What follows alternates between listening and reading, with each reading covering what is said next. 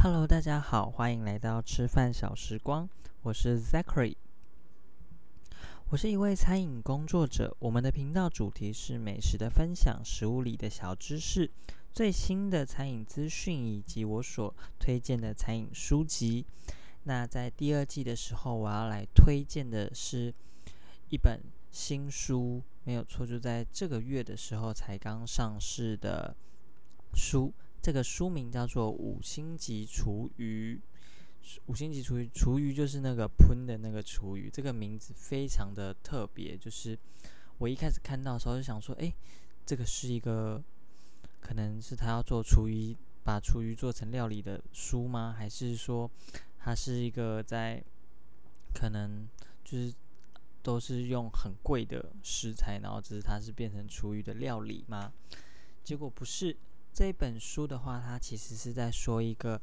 在洛杉矶工作的食物造型师，这是一个台湾人。那他在洛杉矶工作十年的一个心路历程的一个分享。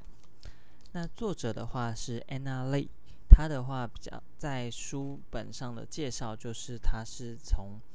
电影《少年》拍的奇幻漂流开始。那他进入了这个工作呃剧组，然后担任了美术的美术组，然后他就是有做所谓的食物造型这方面的工作之后，他就决定离开台湾台湾，然后去了好莱坞追寻他的食物造型梦。那大家听到这里一定会想说，食物造型师，食物造型师是什么？因为这个其实非常的陌生，因为像我自己也是。算是真的是第一次听到吧，但是是可以理解的。那其实它就是所谓的一个食物的一个化妆师。如果说我们在拍食物的那个是摄影师，那就是呃如何将一个食物它变成一个很好的拍摄的一个作品的时候，是需要只靠这个化妆的。就像我们人嘛，那我们总是可能需要透过化妆之后，才可以让这个视觉看起来的更好。那食物造型师的话，其实大家应该有看过一个影片，就是好像是有呃某些早呃素食店吧，他们可能要拍好看的一个早餐松饼的照片，要淋那个糖浆，然后他们就用机油，因为机油的话它就不会浸湿到松饼，然后它就很像很漂亮啊，或者是用一些奇怪的一个道具去做一个拍摄食物的美照。其实这个工作就有点类似像这个概念，只是我觉得非常推荐大家看这本书，是因为 Anna Lee 就是 Anna 这个人，她是在做这个食物造型的时候，她其实是很，我觉得她就是把它当成是一个料理在对待，只是她可能赋予它更多的一个可能，我觉得耐受力就是坚固度，食物的可以经得起拍摄时间的拉长啊，然后或者是它可以。味道的话，它不用这么的丰富，但是却可以让很多明星演员们他们在吃的时候同样很好吃。好，那五星级厨余的话，其实最近算算是在我自己的可能社交平台上蛮红的，然后你也会可能除了我以外的话，其实会听到一些人在做这个好书的一个分享。那我自己的话是一个。推荐的角度是因为我自己本身是餐饮工作者，然后我看到了一件事，就是我觉得，诶，这好像也是一个，如果你想要从事餐饮的话，你也可以成为的一个工作。因为我觉得他这个工作不是单像很多现在喜欢餐饮的人，可是他不一定会想要真的是投入所谓的可能像很闷热的厨房啊，或者是。要很应付客人的外场，他可能喜欢吃，可是他在喜欢吃的这个过程中，去接触了这个所谓的餐饮的产业的时候，他却退退后退了，因为他可能觉得，哎，这不是他想象的。因为我自己自身的经历，就是我看过很多人这样子，就是可能他喜欢做吃的，或者他喜欢，呃，以咖啡来讲，他喜欢做咖啡。他喜欢喝咖啡，可是他不代表他是一个喜欢做咖啡，或者是他喜欢去服务客人的人。这其实是一个两回事，两两件事。那我觉得食物造型师其实他也是一个很特别的一个工作，因为其实他就是在接触食物。他要在比如说我拍电影的时候，导演需要一场男女主角在吃汉堡的戏，那他可能就要设计出可以让大家有印象深刻啊，或者是他可以觉得诶很好看的一个食物，但它是可以经得起耐磨的。比如说，可能拍戏我就要一天就要花了十个小时，那我必须要让这些食物保持在这个状态，我可能就要准备很多，或者是我要准备一些食材可以去做一个搭配的。那这本书的话，其实它就是有跟大家分享到这一些，就是第一个，我觉得它是一个很好阅读的书籍，因为它的文字其实是非常口语的，就是我自己觉得啦，就是它，比如说它可能里面也会有一些粗话啊之类的，但是它会让你。在阅读的时候非常好读，然后你其实像我自己是很快的就把这一本书看完，然后我也会跟着它的里面的话语了，然后可能有笑啊，或者是有难过的地方。那对于一个出入你想要了解所谓的隐私相关的书籍的话，我觉得这本是蛮推荐的。这个书的话，五星级厨余，其实大家听到这里会想说，诶，那这跟厨余有什么关系？其实我觉得很特别的是，我在看这本书的时候，也想说，诶，对啊，跟厨余有什么关系？可是其实我并没有因为觉得说，诶，好像他讲的不是厨余就看不下去，我反而是有越来越看完。那我觉得这搞不好是一个作者他想要给大家的一个宝藏吧。就是我发现我看完之后才看到了后记，诶，他才讲到了五星级厨余这个。真正的意义到底为什么要取这个书名？是因为他其实有发现到，就是他们在使用到做成道具的食物啊，其实每天的话，可能他在拍电影的时候是需要准备很多的。比如说，他可能拍，就像我刚刚说，他要拍一场汉堡的戏。或者是他可能要拍一个在吃牛排馆的戏，他不可能只准备一块牛排，因为可能演员他要一直重复的吃，然后重复的拍，换个角度去拍，那他可能一次就要准备可能十份、二十份、三十份，依照那个量去做。那其实很多的时候，他会在拍完之后会有剩下非常多的一个食物。那这些食物的话，其实是对于作者来讲，就是 Anna 的话，他其实都是做的很好吃，他不是就是说。做的很难吃，那他要如何去将这些食物可以得到一个完善的处理呢？然后他就是将这些食物去做一个重新的处理，比如说他可能重新的料理，让它的味道啊，比如说它的汉堡，或是汉堡肉可以做成意大利肉酱，或者是中式的炸酱，薯条它的话可以做成薯饼啊，或者是变成一个咸派。那再将这些食物的话拿去给做一个分享，分享给就是所谓的游民，那让游民们可以就是因为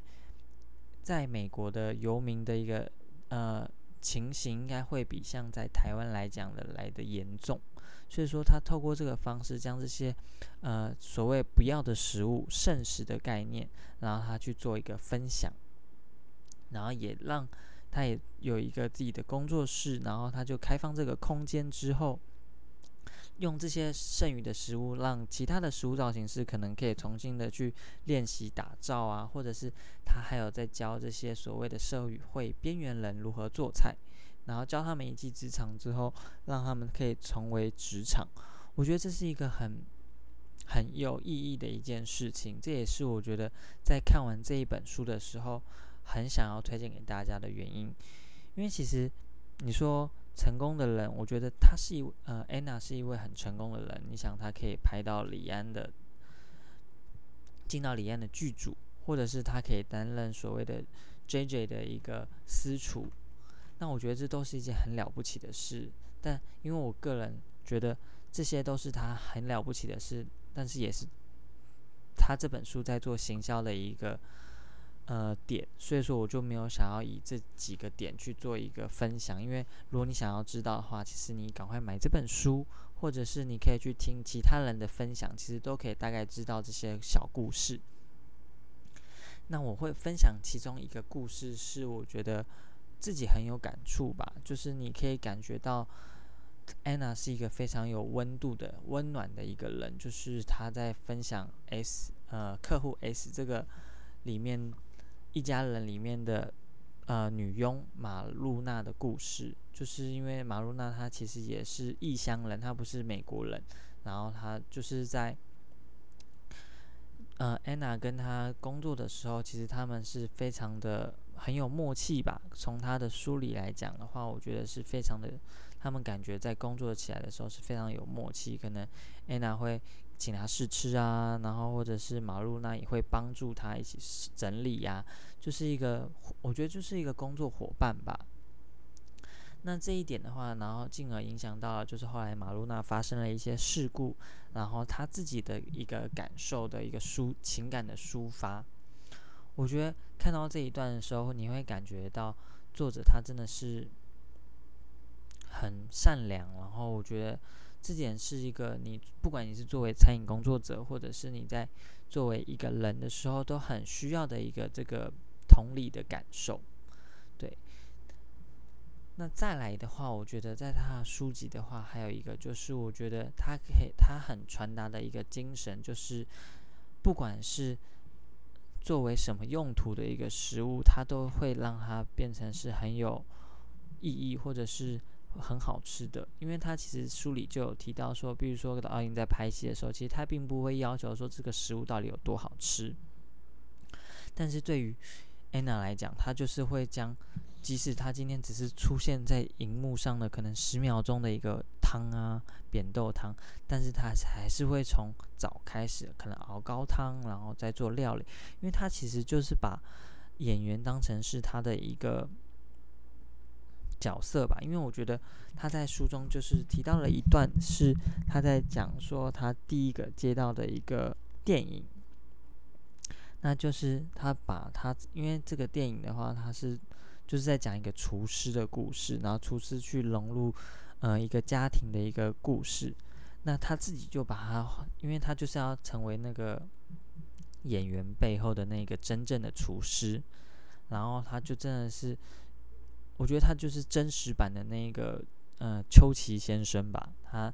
很认真的去做每一道的料理，然后让整个整呃演员在演戏的时候，同时可以感受到他的一个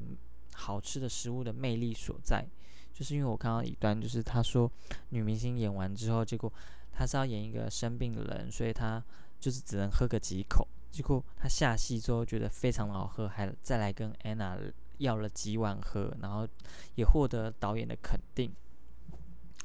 我觉得这一点是在做一个餐饮工作者的时候，是一个很值得推崇的一件事。就是不管像我自己在做的时候，我可能在拍摄我自己所做的一个料理的时候，我也是把它想成是是一定要是可以吃，而且是要很美味，跟客人可以享受到很美味的一样的。那因为通常我自己拍完都是我自己吃啊，所以我一定会把它做的很好吃。但这个概念的话，我觉得是一个非常好的。那我会推荐这一本书，还有一个很大的原因，是因为我觉得这很适合新一代的一个年轻人去看的一本餐饮的，我觉得可以叫做饮食文化的，或者是餐饮的从嗯餐饮的风潮的一个书吧。因为食物造型师这个职业，其实在台湾非常的少见，但是我觉得他可能会在未来的一个世代中占领、占领、站在餐饮业会某一块很大的一个点。因为为什么会这么讲？因为像是我觉得每一个时代其实它都会有一个所谓的领头羊，或者是它会有一个指标性。比如说以我这个年纪，我小时候的时候是。做一个家常料理，或者教你十分钟出好菜的阿基师，这个代表其实会让我这个从小喜欢餐饮的时候，哎，就发现哎，其实我也可以这样做啊，或者是我也哎，阿基师教的好简单，那他会让很多人爱上料理。那后来的话，也会有会爱上料理的原因，可能也有像是，比如说得到了。冠军面包的吴宝春先生，那他也是因为透过他自身的努力，然后得到了冠军之后，让很多人知道。那时候，我相信他一定是让很多在国中啊，或者是高中的时候，会想要开始想象自己未来要做什么的时候，他影响了某一部分的年轻世代，然后让他们可能想要开始产投入了面包。所以，其实你可以看到面台湾的面包产业其实是越来越蓬勃发展。那后来的话，还有一个很有名的，就是也是最近啦，最近也是有出了纪录片的出新的江正成。江正成主厨的话，其实他自己的他也有出书，然后他自己的餐厅也很成功。他自己本人，我觉得他也是一个台湾史上算是很可以名留青史的一个很厉害的主厨。那其实这些指标，就是我们所谓的 icon，它其实都可以。去影响下一个喜欢餐饮的一个世代，就是可能十几岁的年轻人。我看完这本书之后，我觉得《五星级厨余》这本书的 Anna Lee，其实它也可以作为一个影响到这些年轻人的一个指标。就是如果试想，如果现在是小学生的时候，可能看到这本书的话，我会有一个憧憬，就是诶。我喜欢料理，那我是不是以后也可以去到电影，然后做一个食物造型师，然后我要把它做的很好吃，做到就是即使演员他吃了一口，搞不好他也可以很出戏的说，哎呦，他可能要演一个说东西怎么难吃，他再吃一口发现，哎呦，演不下去，太好吃的一个状态，就是你可以让。小朋友或者是年轻人有这个想法，说我觉得这本书是很有意义的。那至少对我来讲，我觉得我看完之后，它会让我有很深的感触，就是嗯，我要认真的将我所做出来的每一道料理，都能让人有非常有同感，或者是他可以感受到一个我的用心在。那回归到这个书名的话，《五星级厨余》，我觉得它。就是有在做所谓的分享这个食物，我觉得它里面有一句话写的很好，五星级厨余，他希望有一天他可以这个是有一千人、一万人一起享用，就是这个是很实在的，他将所谓的剩食然后再利用分享这一个理念是很好，然后我觉得在现今的这个时代，就是也很值得去效法的一件事，因为。其实，尤其你看，像台湾，其实我觉得食物的浪费非常的严重。我自己做这个餐饮的产业的时候，也发现到这个问题，然后我也有想要去做这些方面的推动。所以我看到我看到这本书的时候，我会发现，哎，可能我们这个时代吧，就是除了你作为餐饮工作者，你需要的一个是对于料理的一个坚持，还有可能你需要。对料理的了解，可能融入所谓的在地性啊，也要有国际化，然后口味的融合，你可能要再多想一块，就是如何延续这个食物的价值。因为现在像很多人都会说，比如说可能他吃胡萝卜，他要不削皮啊，或者是一个就是要减少浪费。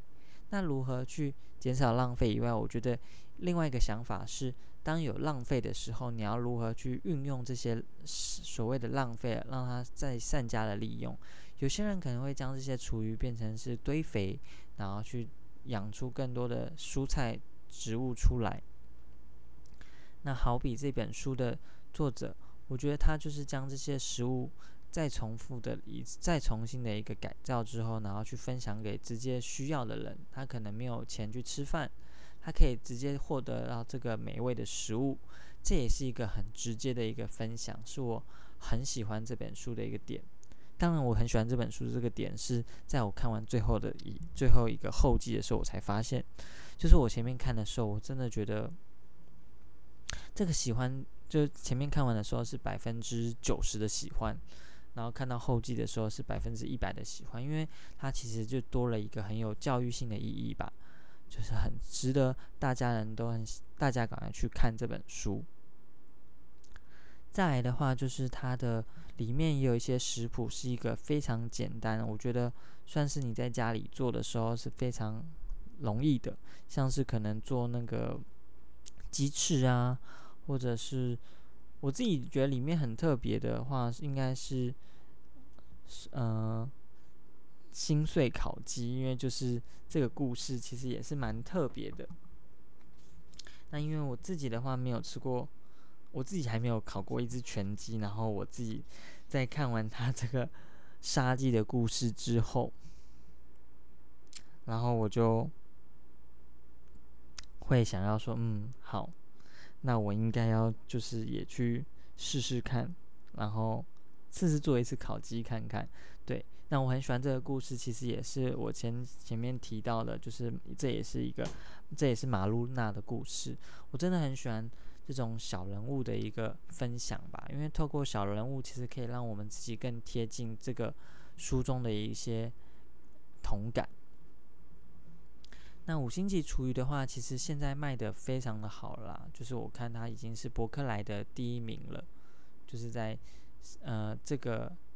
饮食周榜的话是第一名了。对，那我还是很，即使它是第一名，但是我还是很推荐大家可以去买买看。而且如果你是大人大朋友，你有小孩的话，我觉得。试着可以买这本书给孩子看，因为其实市面上很多书籍的时候，现在他大家在讲这些厨余再利用啊，或者是剩食的议题的，其实有很多的书。但我觉得对于一个小朋友来讲，可能在看这些书，他可能没有办法太过了解。但是你可以买这一本书，先让孩子们去融入了安娜丽这个作者的一个心路历程的故事之后。然后最后再告诉他这个道理，我觉得其实这就是很充满一个教育意义在。那再来的话，就是最后的分享，就是它是十月五号出版的，然后它其实是会有办签书会的哦。签书会的时间的话是在，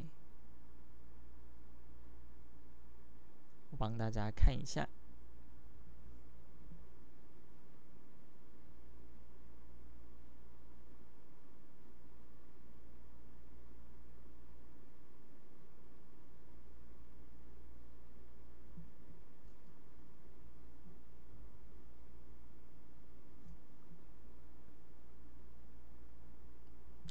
他在金马影展的话，其实也有做一个分享。然后他自己的话，其实也有办一场签书会，对。然后签书会的时间，他签书会的地点是在青鸟书店。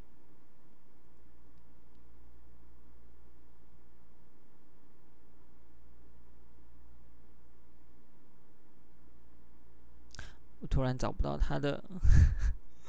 我突然找不到他的讯息，到底在呃青鸟书店？对，他是在青鸟书店的新书分享哦。十月二十四号，很快哦，十月二十四号礼拜六的晚上七点到八点半，是在华山的青鸟书店有做一个新书的分享会。那他自己的话，也有在他自己的母校的开一场